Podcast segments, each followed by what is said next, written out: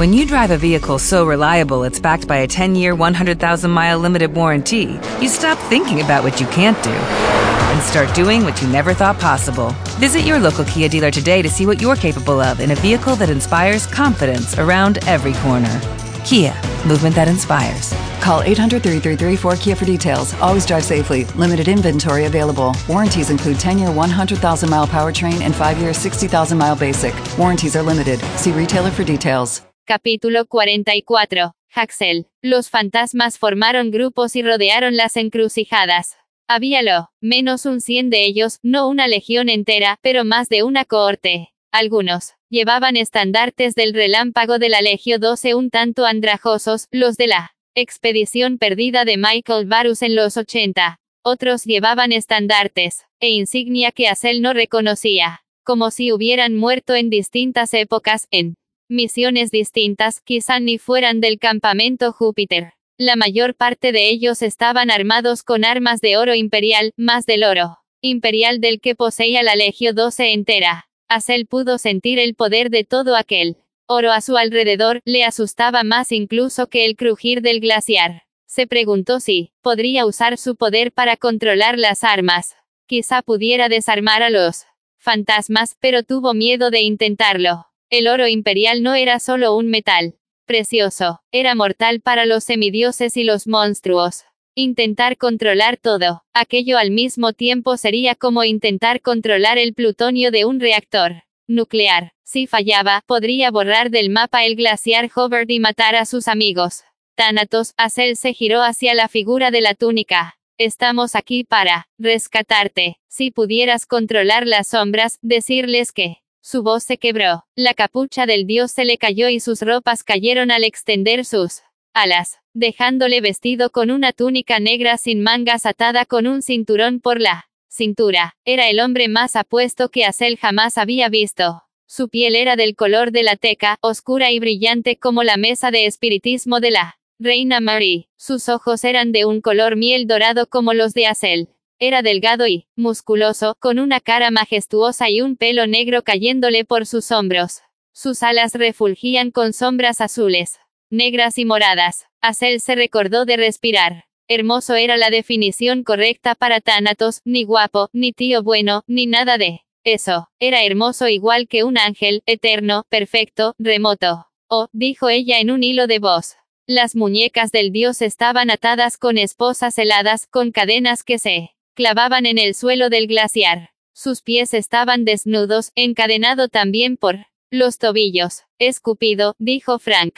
Un cupido muy oscuro, coincidió Percy. Me halagáis, dijo Thanatos.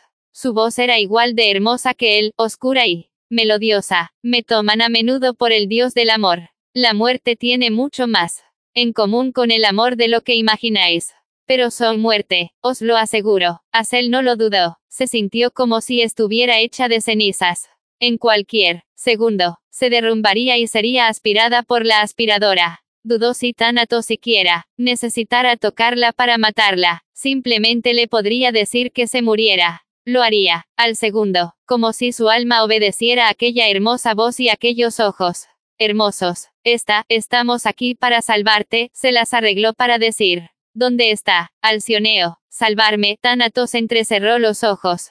¿Sabes lo que estás diciendo? Asel, le ves que, sabes lo que significará, percibió un paso adelante. Estamos perdiendo el tiempo. Alzó su espada hacia las cadenas del dios. El bronce celestial chocó contra el hielo, pero contracorriente se quedó pegada a la cadena como si estuviera hecha de pegamento. El hielo comenzó a subir por la hoja. Percy la movió frenéticamente. Frank corrió para ayudarle. Juntos, se las arreglaron para arrancar a contracorriente, antes de que el hielo les llegara a las manos. No funcionará, dijo Thanatos. Y en cuanto al gigante, está cerca. Esas sombras, son suyas, no mías. Los ojos de Thanatos miraron los soldados fantasmas. Parpadearon incómodos, como si el viento ártico hiciera vibrar Rus filas. Entonces, como te sacamos? pidió Asel. Thanatos volvió su atención hacia ella. Hija de Plutón, descendiente de mi maestro, tú entre todas las peronas no deberías desear que me liberaran. ¿Crees que no lo sé? Los ojos de Asel le lloriquearon, pero ya estaba harta de Estar asustada. Había sido una niña asustada hacía 70 años. Había perdido a su madre porque actuó demasiado tarde. Ahora era una soldado de Roma. No iba a fallar. De nuevo, no iba a abandonar a sus amigos. Escucha, muerte, alzó su espada de caballerías, y Arión relinchó en desafío. No, he vuelto del inframundo y he viajado cientos de metros para que me digan que soy estúpida por liberarte. Si me muero, me muero. Lucharé contra un ejército entero si hace falta. Dinos cómo romper tus cadenas. Thanatos la estudió durante un latido de corazón. Interesante, entiendes que esas sombras fueron una vez semidioses como tú. Lucharon por Roma, murieron sin completar sus misiones heroicas. Como tú, una vez fueron enviados a los asfódelos. Ahora que Gea les ha prometido una segunda vida sí. Luchan por ella hoy. Por supuesto, si me liberáis y les vencéis, volverán al inframundo, donde pertenecen. Por traición contra los dioses, se enfrentarán a un castigo eterno. No son distintos a ti. Hacerle que ¿estás segura de que quieres liberarme y condenar esas almas para siempre? Frank apretó los puños. Eso no es justo. ¿Quieres ser liberado o no? Justicia, murmuró Thanatos. Te sorprendería lo mucho que oigo esa palabra. Frank Sang, y lo insignificante que es.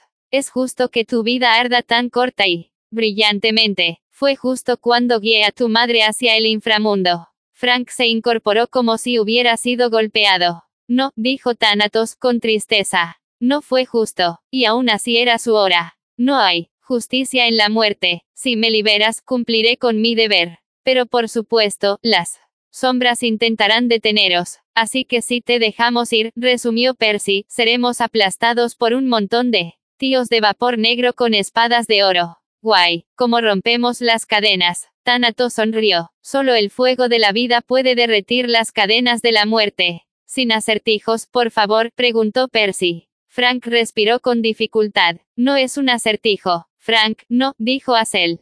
Con debilidad. Tiene que haber otra manera. Una risa recorrió el glaciar. Una voz sorda dijo, Amigos míos, he esperado demasiado tiempo. De pie ante las puertas del campamento estaba Alcioneo. Era incluso más grande que el gigante polibotes que habían visto en California. Tenía la piel de un oro metálico, y una armadura hecha de cables de platino, y un bastón del tamaño de un tótem. Sus Piernas de dragón rojo rompieron el hielo mientras entraba por el campamento. Unas piedras preciosas brillaban en su pelo rojo trenzado. Asel nunca le había visto completamente hecho, pero le conocía mejor que conocía a sus propios padres. Le había hecho, durante meses, había sacado oro y gemas de la tierra para crear aquel monstruo. Conocía los diamantes que había usado como corazón. Conocía el aceite que corría por sus venas en vez de sangre. Más que nadie quería destruirle. El gigante se acercó, sonriendo hacia ella con sus sólidos dientes plateados.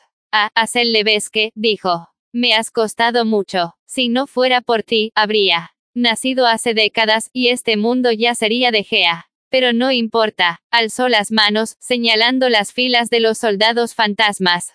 Bienvenido, Percy Jackson. Bienvenido, Frank Sang. Soy Alcioneo, la némesis de Plutón, el nuevo maestro de la muerte. Y esta es mi legión.